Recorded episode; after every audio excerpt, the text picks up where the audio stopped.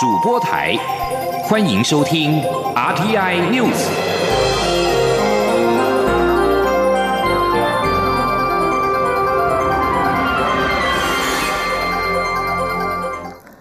各位好，我是张睡华，欢迎收听这节央广主播台提供给您的 RTI News。从明年起，政府将扩大开放含有莱克多巴胺的猪肉进口台湾。行政院会今天通过进口猪肉全方位管理措施。行政院长苏贞昌在院会表示，为了消除民众疑虑，政府提出具体做法，包括赴美茶厂新增货号、逐批查验、清楚标示、严格稽查，从海关到厨房，为国人安全健康层层把关。记者王威婷报道。政府明年元旦起将扩大开放含有莱克多巴胺的猪肉进口台湾。行政院长苏贞昌二十六号在行政院会表示，为了消除民众的疑虑，行政院通过进口猪肉全方位管理措施，从赴美茶厂新增货号、逐批查验、清楚标示、严格稽查等面向，严格把关进口猪肉与民众健康。行政院秘书长李梦燕转述说：“那院长呃的。”台式里面啊，就是为了消除民众食安的疑虑，那这段期间我们倾听人民的诉求，以严谨的态度不断的研议具体的做法。今天由卫福部提出进口猪肉全方位管理措施，严格把关，包括赴美茶厂、新增货号、逐批查验、清楚标示、严格稽查啊等几项的措施啊。那从海关到厨房，为国人安全健康层层把关。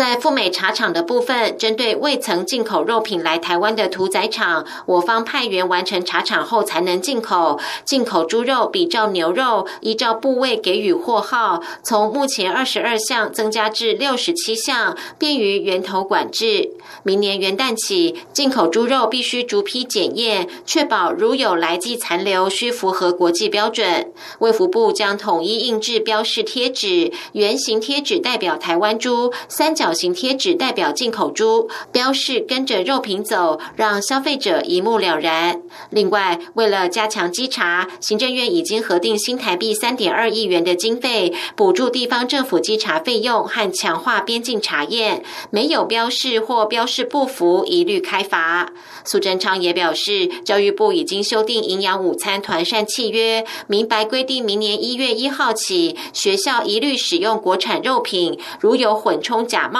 一律重罚，每人每餐的奖励也从三点五元提高为六元。苏奎强调，政府有决心做好把关。中央广播电台记者王威婷采访报道。含莱克多巴胺的美猪开放在即，卫福部长陈时中今天在立法院答询时表示，在未查厂前不开放新厂进口，只允许旧厂进口。对于立委询问这是否代表在没有赴美国查厂前不会有来猪进到台湾，陈时中表示，有来记的几乎很难进来。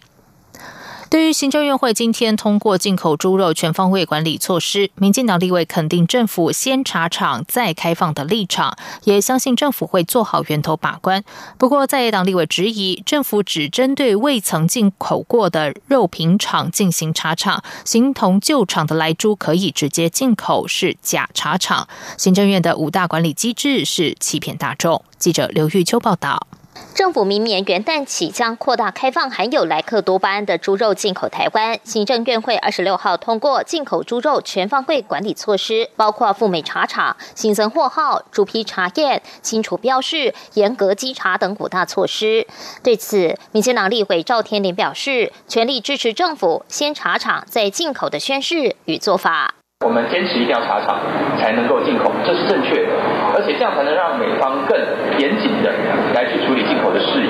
所以呢，我们全力的支持政府，就是先查厂再进口的这样子的一个宣誓的做法。民进党立委许志杰也说，对于开放来猪，政府采取源头管制、循线追踪、终端抽检，而源头管制就包括查厂，查厂有其必要。虽然行政单位因为疫情而慢了一点，但现在仍愿意查厂是好事。不过，国民党团举行记者会，质疑行政院的五大管理措施有欺骗之嫌。国民党团总召林维洲直言，政府仅针对未曾进口的肉品到台湾的屠宰场进行查厂后再进口。但目前已开放进口的五十三家美国猪肉厂却能直接进口来猪，根本是混淆视听。现有厂商一月一号开始就可以进来猪，而不用被查厂。这五十三家一月一号开始就可以进来猪，然后他那个养殖场不用被查厂。OK，那这样是真查厂还是假查厂？假的。林维洲也进一步质疑，行政院宣称进口猪肉由二十二种货号增列为六十七种，这只是把猪只身上的部位分得更细。仍未标示是否含有莱克多巴胺，对人民并无帮助。不仅国民党团不买账，台湾民众党团也说无法接受行政院这种做半套的施政方式。进口猪肉是否含有来剂，不能只有标示产地。民众党要求新增货号，应比照机改食品的方式作业。若无法从源头进一步管理，当再制品流入末端消费市场，将更无法稽查和辨别。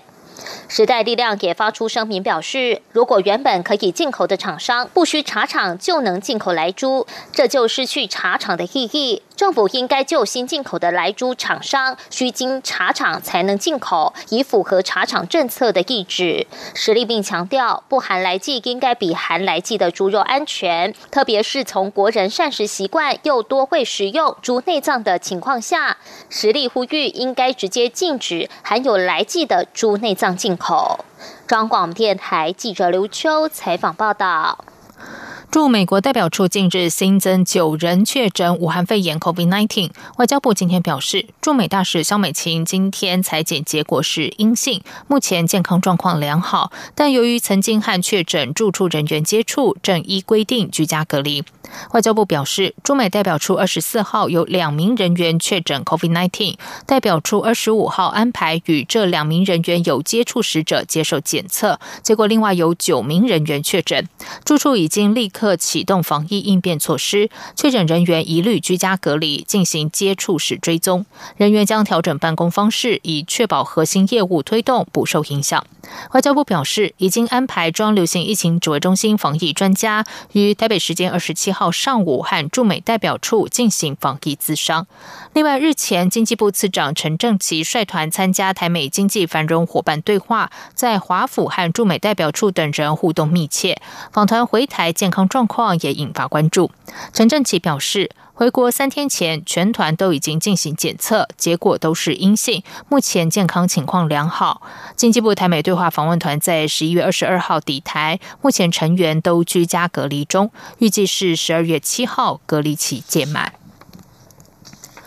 针对中国官方和官媒近来声称要制定台独顽固分子清单一事，陆委会今天严正警告对岸，如果不顾及台湾人民感受，一再恶意炒作这个议题的话，将会适得其反，并自食恶果。呼吁对岸应该立刻停止挑衅声势，不要因为错误政策而让两岸关系走向无法扭转的不归路。记者王兆坤报道。陆委会表示，对岸官媒及涉台机构恶意炒作台独顽固分子清单。试图威胁、恫吓台湾社会，干扰我民主政治运作。这种恶劣行径不但未让台湾人民感到丝毫畏惧，反而更加厌恶共党专政体制的无知与蛮横，跟普世价值是渐行渐远。陆委会要严正警告国台办及一些煽动极端对立的陆方舆论，若不顾及台湾人民感受，不尊重台湾民意，一再恶意炒作此议题，而破坏两岸关系及双方交流互动。将适得其反，最终会自食恶果。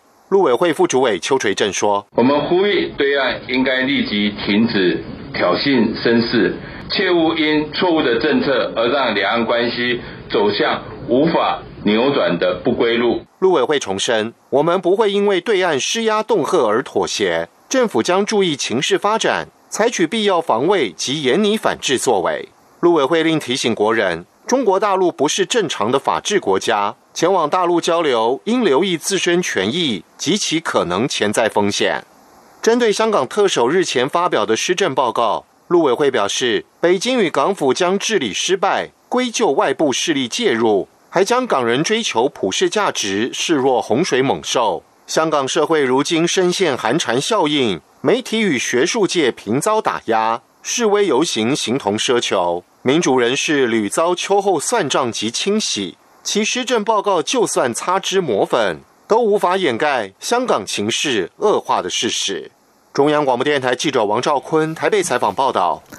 接下来关心的是，行政院会今天通过文化艺术奖助条例修正草案，增订艺术品交易租税改善机制。艺术品拍卖交易所得采分离课税，税率依成交价的百分之六为所得额，以百分之二十税率扣取税款。文化部表示，希望借修法简化税政，吸引艺术品买家在台湾交易，活络台湾艺术品拍卖市场。记者王威婷报道。行政院会二十六号通过《文化艺术奖助条例》修正草案，新增文物或艺术品交易的租税优惠，规定交易所得采分离课税、进口免预缴税款保证金等。草案规定，文物或艺术品透过展览、拍卖活动交易的财产交易所得，采分离课税方式，税率按成交价额百分之六为所得额，依百分之二十的税率扣取税款。文化部次长彭俊亨表示，希望透过修法简化税政，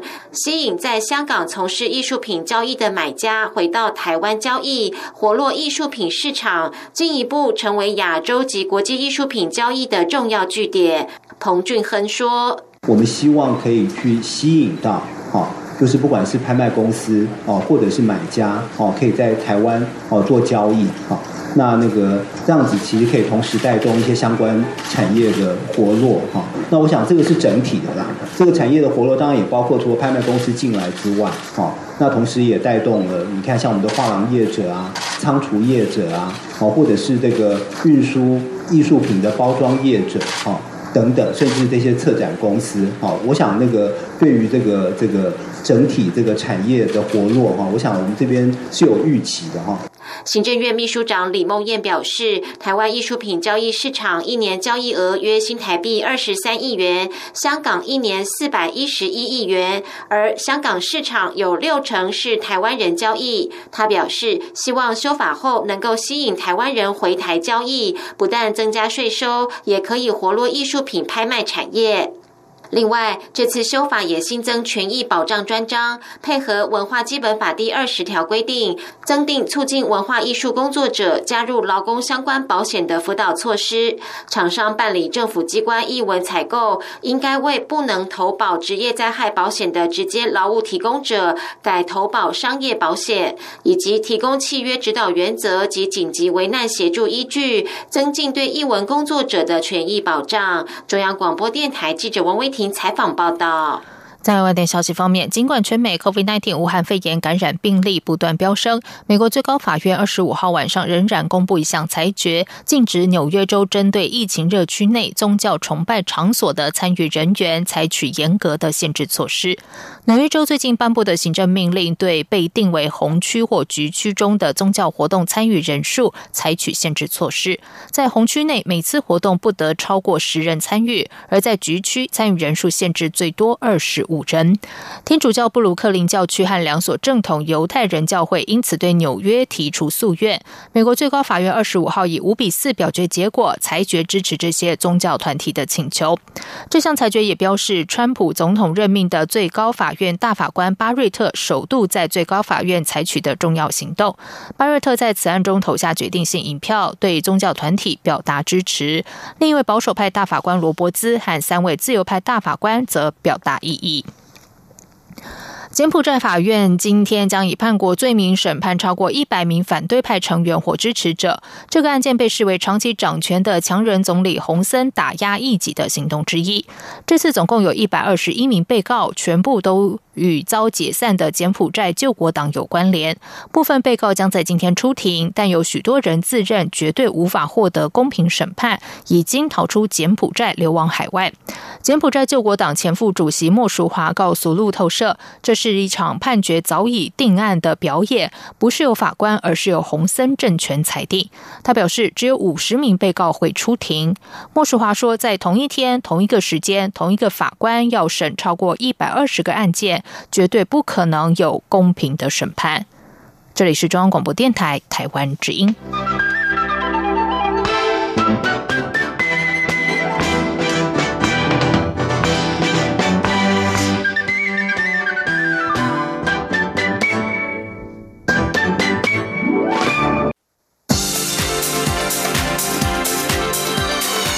这里是中央广播电台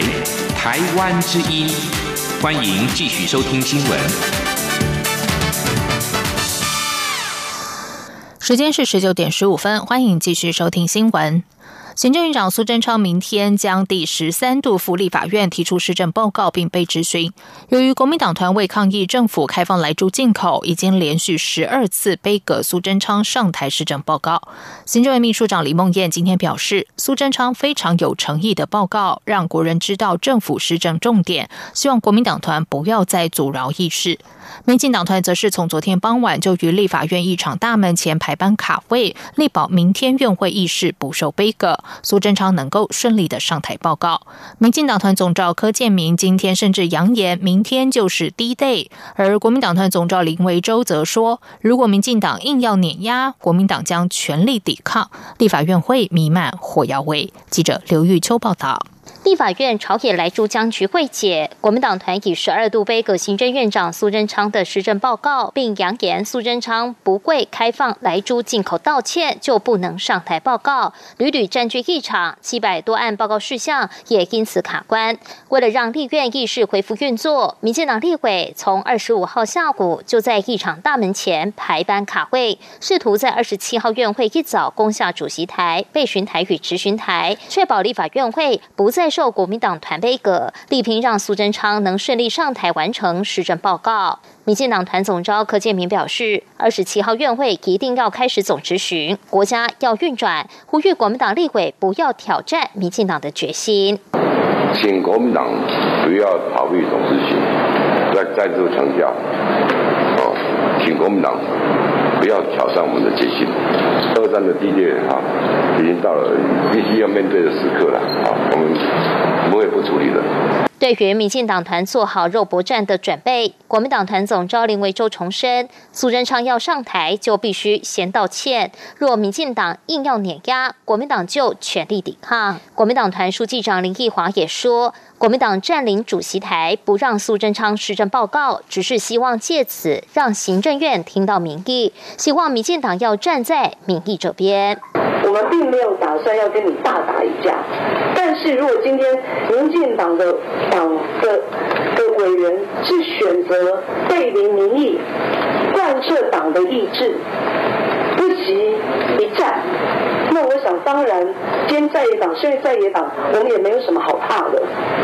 因为我们是站在民意的这边。朝野党团隔空校正，苏贞昌二十七号能否顺利上台施政报告，格外引发关注。立法院势必将再度上演朝野激烈的攻防战。中央广播电台记者刘秋采访报道。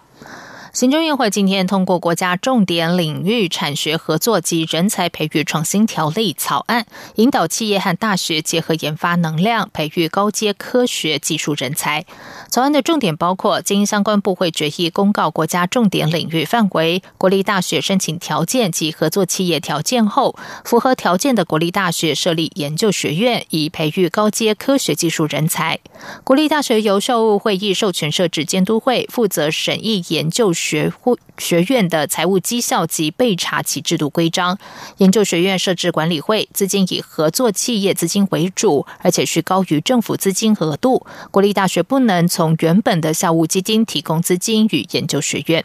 行政院长苏贞昌在院会才是借由放宽组织、人事、财务、设备、资产、人才培育及采购事项，让产业能够有效参与产学研发，透过人员交流进行知识扩散和技术转转移，并建立长期的合作关系。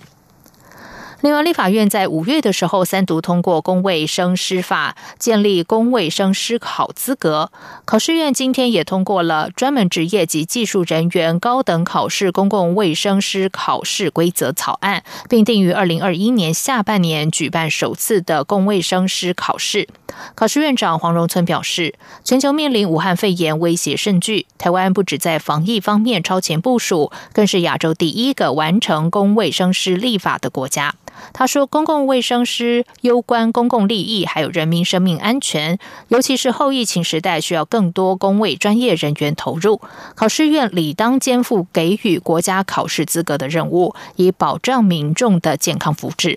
考试院表示，公共卫生师法已经于六月三号公布施行。为了确保公共卫生师的知识和技能符合当代社会的需要，达到新兴疾病防治、健康产业整合管理、健全公共卫生服务体系等目的，因此拟具公共卫生师考试规则草案，考选适合的公共卫生专业人才。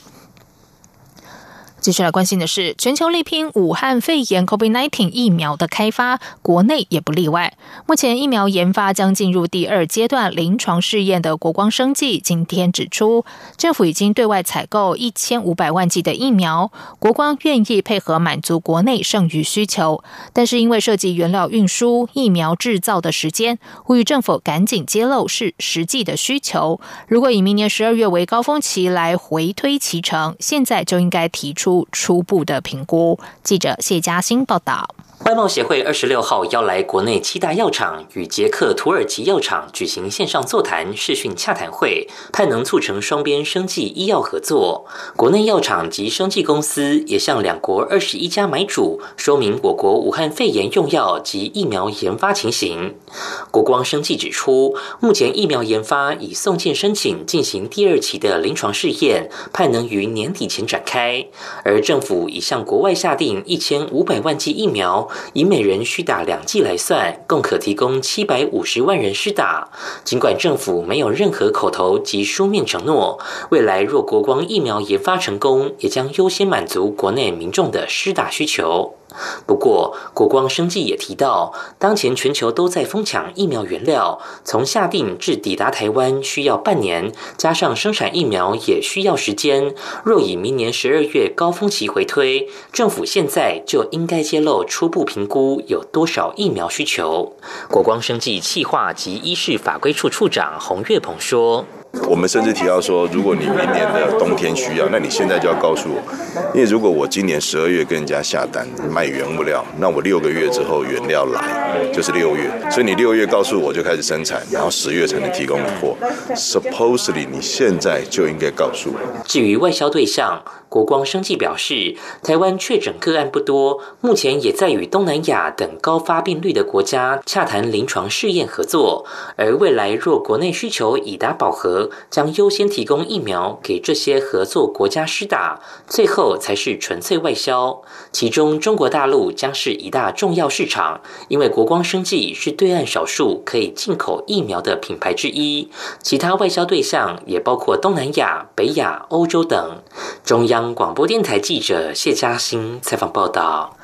心脏问题具致命风险，台北荣总和三军总医院携手合作，借由人工智慧将大量数据汇入大型模拟神经网络，并对参数进行微调，完成了多项疾病的心电图 AI 预测模型。台北荣总更进一步和业界共同研发出新式心电图贴片，蓄电力可以连续记录十四天，疾病诊断率更高达将近九成。记者刘品希报道。今年多名艺人因为心脏问题猝死，心脏疾病让人闻之色变。台北荣总跟三军总医院携手合作，将智慧医疗导入医学影像跟心电图分析，将六万多名病人共二十二万多张的心电图，透过大数据分析，成功完成布鲁格达症候群、肺动脉高压、毛地海中毒以及高血钾的心电图 AI 预测模型。这些疾病都容易发生致命性心律不。整导致病人猝死。随着穿戴式装置普及，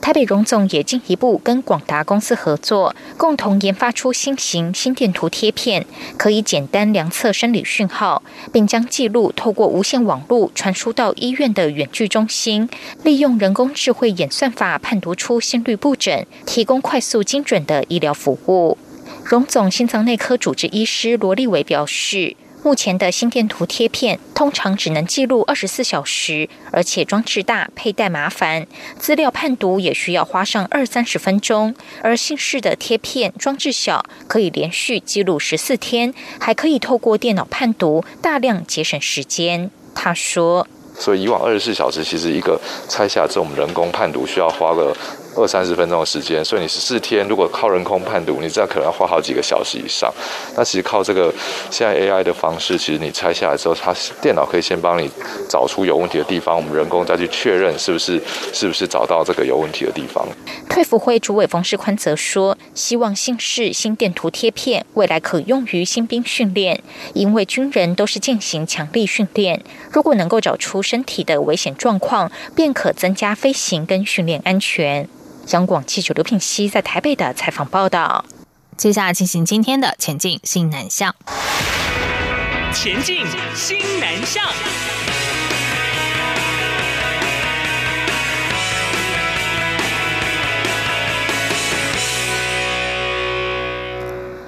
天牛类昆虫危害林业，在中国和东南亚地区也不例外。严重危害柑橘类的害虫斑心天牛，让果农伤透脑筋，所造成的损失一年可达新台币一点四亿。农委会台东区农业改良场历经五年研发，终于独步全球，找到斑心天牛的克星。而这样的防治方式，也适用于受天牛类昆虫危害的中国和东南亚等地区。记者郑祥云、陈林信宏报道。斑心天牛危害植物种类相当广泛，除了柑橘类，番石榴、荔枝、莲雾、龙眼、木瓜等果树也惨遭毒手。啃食果树、林木的嫩枝都还算是小事，但成虫产卵于树干或是枝干后，孵化为幼虫，栖息在枝干内，长期啃食内部，才是造成对树体最大的危害。由于初期农民不易察觉且防治难度高，因此时常导致植株全株枯死，造成农林业。损失惨重。台东区农业改良场副研究员陈义军说：“等到发现的时候，是看到我的植株怎么黄掉了。那一般会来找改良场说是不是病虫害啊？其实很大的一部分都是天牛在里面啃的这么严重，让它疏导组织破坏。那事实上看到它整个开始黄化凋萎，基本上里面已经是千疮百孔了，通常没有救了。”为防治斑心天牛，农民多以对树枝灌农药为主，但由于树枝是直立的，农药多流掉，且天牛在树枝内也很容易躲藏，效果并不好。台东区农业改良场经过五年的研发，终于研发出整套的高压空气灌注防治法，利用小型空气压缩机配以喷气枪，用压力将虫体推出枝干，或直接将虫体挤压打死。台东区农业改良场厂长陈信言说。蓝心天牛的虫幼虫呢，在树干里面呢，呃，它的组织非常的柔软哦。我们只要用高高压空气的方式呢，就可以达到一个压力呢，就可以让它这个表皮破坏、虫体破坏啊，那造成这呃幼虫的死亡，达到这个防治的效果。这套物理防治斑心天牛的方法，设备成本约新台币三万。农改场认为，算是经济实惠、效率高、效果佳且友善生态环境的最佳防治法。这项技术不仅适用于果园，像是在中国和东南亚地区，天牛类危害林业，在防治上也很有效果。中央广播电台记者郑祥云、陈明信宏采访报道。台湾厂商不为 COVID-19 疫情持续开拓新南向市场，继十月越南、印尼、泰国形象展后，堪称今年最大规模的马来西亚台湾形象展，二十五号起在线上正式开展。贸易局指出，有近两百家台湾厂商参与，规划七大产业，要呈现台湾多元和数位新趋势。另外，也安排台湾厂商和马来西亚超过两百二十家买主洽谈，估计场次超过一千场。贸协董事长黄志芳说：“台湾和马来西亚关系密切，从经贸、学术、译文到医疗都有交流。因应马来西亚工业四点零需求，台湾资通讯产业有相对优势，预计可以创下五千万美元的商机，也是线上形象展规模的最高纪录。”以上新闻由张勋华编辑播报，这里是中央广播电台台湾之音。亲爱的海外华文媒体朋友们。我是中华民国侨委员会委员长童振源。侨委会为鼓励海外华文媒体撰写有关台湾人在世界各地的努力与贡献，特别创设海外华文媒体报道大奖，规划平面、网络报道类、广播类两类各三个奖项。整件作品只要能展现海外华文报道的专业及深度，就有机会获得美金两千五百元的奖金。报名自即日起至十一月三十日止，相关资讯，请上侨委会官网或脸书专业查询。让我们一起汇聚全球侨胞能量，让世界看见台湾。